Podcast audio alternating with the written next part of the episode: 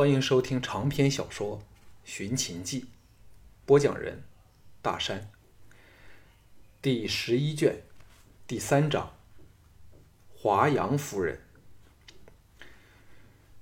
项少龙和吕不韦屈前向庄襄王等施礼后，吕不韦呵呵笑道：“少龙尚未见过徐仙将军吧？”这徐仙是典型秦人的体格，高大。壮硕，只比项少龙和吕不韦矮上少许。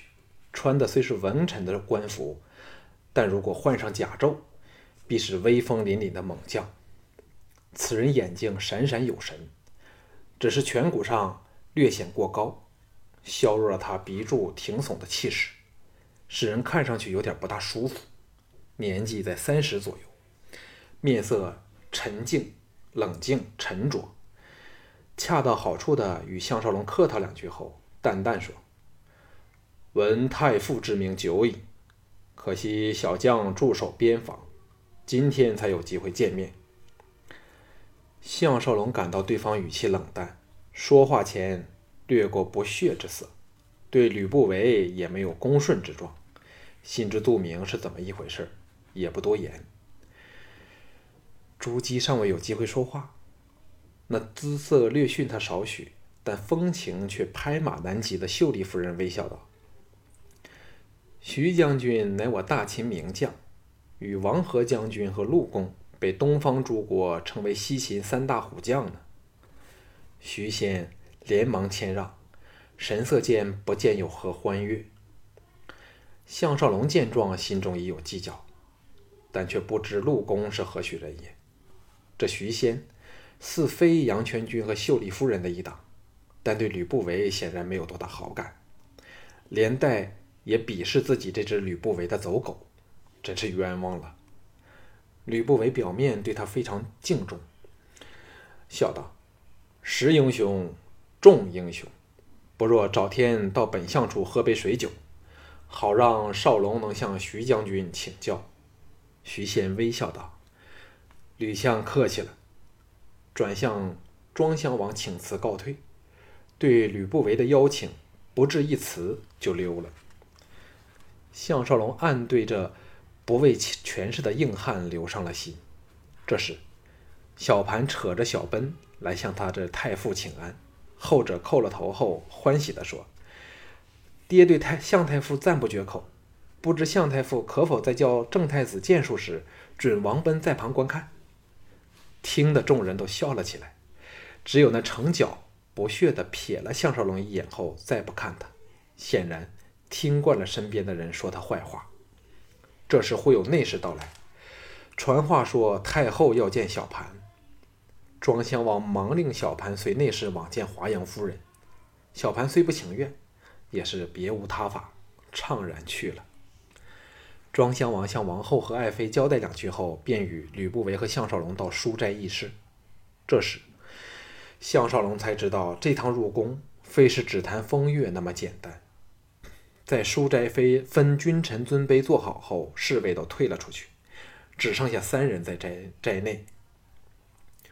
居于上首的张庄襄王向席地坐在左下方的项少龙微笑说：“少龙却是情深义重之人。”寡人虽渴望和你喝酒谈心，但也只有耐心等候。现在精神好点了吗？项少龙对他更生好感，他那种关心别人的性格，在战国的国君里，应是绝无仅有的了。连忙告罪谢恩。吕不韦出奇的沉默，只是含笑看着项少龙。庄襄王眼中射出回忆的神情，轻叹道。寡人长期在赵做人质，命途坎坷，不过也让寡人体会到民间疾苦。现在当了国君，每天都在提醒自己必须体察民情，为政宽和。哎，寡人本不愿登位未久，便是征伐。不过吕相国说的对，你若不犯人，人便来犯你。在这众国争霸的时代，唯一的生存之道就是以武之武。哎，项少龙心中一阵感动，暗想：若不是吕不韦的怂恿，庄襄王绝不会对东方用兵。而吕不韦之所以能把他说说服，皆因东周约从诸侯密谋灭秦，无意间自己帮了吕不韦一个大忙了。吕不韦插入说：“这是无可奈何的事，东方诸国都有亡秦之心，绝不可任其凶焰日张。东周虽只拥有区区河南、洛阳、古城、平阴、偃师、巩和侯氏七县之地。”却挡住了我们往东必经之路。我不亡他，他便来亡我，请大王明察。庄襄王嘴角露出了一丝苦笑，没有说话，气氛沉重了起来。吕不韦正容道：“一念兴邦，一念亡国，大王在此事上万无犹豫。趁现在孝成王刚身故，韩人积弱，实乃千载一时的良机。若平白错过了。”实是奇祸无穷啊！庄襄王淡淡的说：“这一点寡人早明白了。灭周的事儿，相国放手去办吧。”转向项少龙道：“寡人和吕相国商量过了，灭周的事儿，对韩桓惠王有着切肤之痛，空口白话休想能安他的心。不如省点力气，把目标放在其他各国处。”寡人知道少龙才智过人，故此听你权宜行事。吕不韦提醒道：“五国中，燕赵正在交战，自顾不暇，可以不理。其他三国，尤其齐楚两国，我们必须睡得他们相信灭周一事只是自保，非是外侵的前奏。而齐楚两国中，又以楚人较易对付。少龙可向孝烈示好。”若能结成联盟，更是理想。郑太子年纪渐长，也好应为他定下亲事。听说孝烈幼女生得花容月貌，只比太子长上两三岁。如能定下婚约，那就更能安楚人之心了。项少龙虽是点头应是，心中却叫苦连天。这岂非明着去害楚国小公主吗？而且这种睁着眼睛说瞎话，目的却去害对方。虽说自己不是纯洁的，从未试过害人，但以前却都有着正确的理由和目标。例如擒拿赵牧，又或是为了自保，不像现在这种主动出招的情况。玄又安慰自己：田丹、李元、信陵君韩闯、龙阳君之辈，谁不是为了自己的国家的利益，每天都在害人利己呀？想到这里，不由得苦笑起来。庄襄王一直在留神他的神色，见状歉然说：“寡人知道少龙英雄了得，非不得已，不碍事阴谋诡计。只恨在这非常时事，你不坑人，人就来坑你。哎，有很多事寡人都不想做，可是却也不得不为之啊。”言罢，长长叹了一口气。吕不韦皱眉说：“大王是否想到杨全军嘞？”庄襄王的脸上现出了无奈的神色，点头说：“说到底，他终是太后的亲弟弟。当年若非有他出力，太后也未必会视寡人为子，说说动王父，册立寡人为嫡嗣。现在寡人却要对付他，太后定会非常伤心。”吕不韦移出坐席，下跪叩首道：“大王放心，不韦定会小心处理此事。除非左相国真的谋反，否则绝不会先动干戈，还会设法劝导化解。务必以和为贵。就算避无可避，不得不兵戎相见，也会保左相国之命，使他可安享晚年，且说不定能把太后瞒过。”不扰他宁和的心境。项少龙见状，唯有陪他跪伏庄襄王身前，心中暗呼厉害。吕不韦能如此的见貌变色，投庄襄王之所好，难怪他能保持与这秦军的良好关系了。他当然知道吕不韦正在说谎话，以他的手段，必有方法逼得杨全军作反叛变。只要到时掠夺了杨杨杨全军的一切权利。杀不杀他已是无关痛痒了。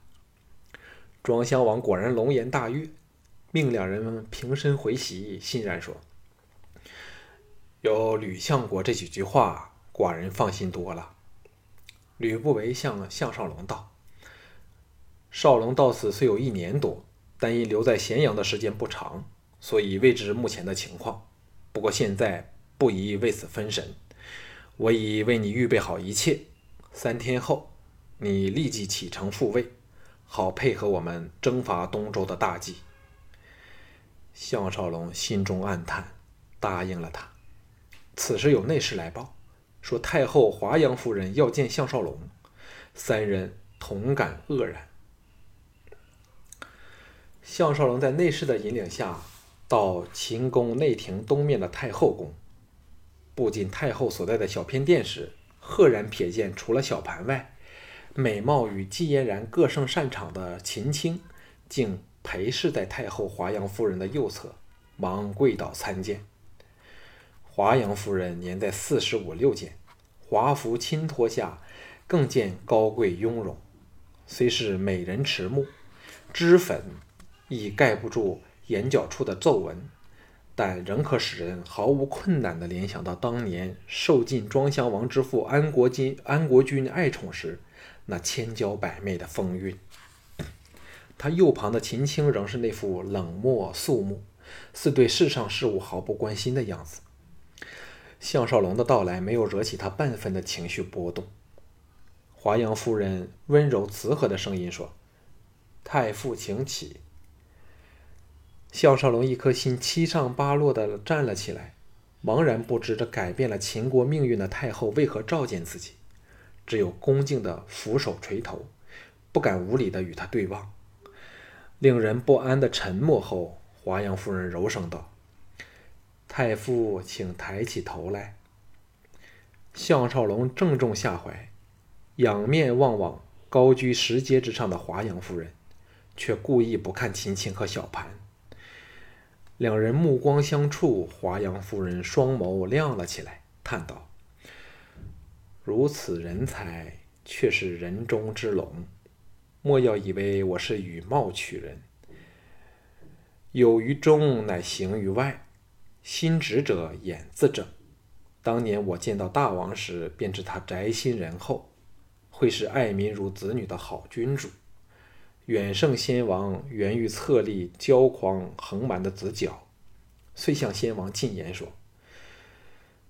妾幸得充后宫，可惜无子，愿得子楚立以为嫡嗣，以托妾身。先王遂与我刻玉符。”约以子楚为嗣，旁人却以为我只是真是因知音私利，岂知我实在是另有深意。项少龙听得目定口呆，想不到华阳夫人是位这么饶有见识的女中豪杰，而他也选对了人。唯一问题是忽略了吕不韦这对统一天下有利，却对秦廷不利的人物的存在。华阳夫人道：“向太傅，请坐。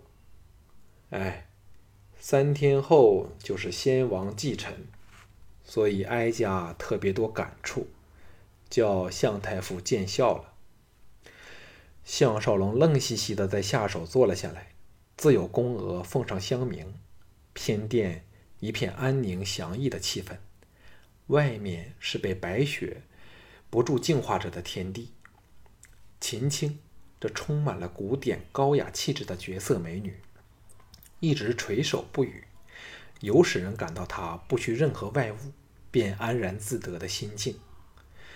她像一朵应只在远处欣赏的白莲花，一丝冒毒和不洁的妄念，也会破坏了她的完美无瑕。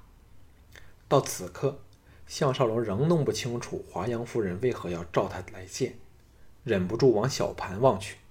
后者的正瞪着他，见他望来，微一摇头，像是叫他不用担心的表情。殿内静得令人不想弄出任何声响去破坏那种气氛。项少龙正纵目欣赏殿内雕梁画栋的美壮观美景时，华阳夫人轻轻地说：“这次哀家想见太傅，主要是想看看能给跟秦青齐名的季才女看上眼的男人究竟是怎样的一个人物。现在终于得到了满意的答案了。项少龙暗想：原来如此，连忙谦让。一直没有作声的秦青，以他那比出谷黄莺更好听的声音发言道。季小姐来此十多天了，秦青仍无缘一见，向太傅可否安排一下呢？太后也希望可以与季小姐会面。听说邹衍先生学究天人，若他也能抽空一行，秦青必竭诚款待。只听他可待华阳夫人说出邀请，便知道他在太后宫中的超然地位。项少龙忍不住往他瞧去，两人目光首次接触，这美女淡然不让地和他对视着。项少龙心中有气，微微一笑，道：“只不知秦太傅款待的客人里，有否包括鄙人在内呢？”秦青呆了一呆，俏脸掠过一丝不悦，避开他的目光，垂下头去。华阳夫人笑了起来，说。向太傅勿怪青儿，自丧夫以后，青儿从不接触年轻男子。向少龙歉然道：“那真是多有得罪了，请秦太傅原谅。鄙人尚要回家准备出使外国一事，太后若没有其他吩咐，少龙告退了。”华阳夫人神情一动，道。向太傅何时动城？项少龙说了后，华阳夫人沉思半晌后说：“向太傅行程里有否包括楚国在内？”项少龙想起，他原本是楚国贵族，当年庄襄王初见他时，吕不韦便让庄襄王身穿楚服，以打动他的故国情怀。庄襄王由一人改名做子楚，也是因此。忙表示会去楚国。华阳夫人道：“这两天我会派人拿点东西给太傅。太傅到楚后，请代我送给秀夫人。哎，若非身体支撑不了，我真希望能回楚一行。”项少龙答应后，告辞离去，再也没有瞧秦青半眼。才出店门，走了十来步，小盘便从店内追了出来。累得负责他安全的亲卫气喘喘地追着来，小盘向十多名亲卫喝道：“站在那里，不许跟来！”众位果然全体立正，指头都不敢动半个。小盘发威后，若无其事地扯着项少龙横移入园林间，两眼一红道：“师傅，我杀了赵牧来，不要怪责我。这是小盘最后一次唤你做师傅，以后都不敢了。”项少龙正为这个未来秦始皇的威势暗暗惊心，闻言一呆，道：“你杀了赵牧？”小潘出奇的忍着了热泪，冷静的说：“我在他耳旁说出了我是谁，杀他是为母报仇，便一刀刺入了他的心脏。向太傅不是说过那处中箭便必死无救吗？哼，他死时那惊异的样子真是精彩，娘。”应可死而瞑目了。项少龙暗冒寒气。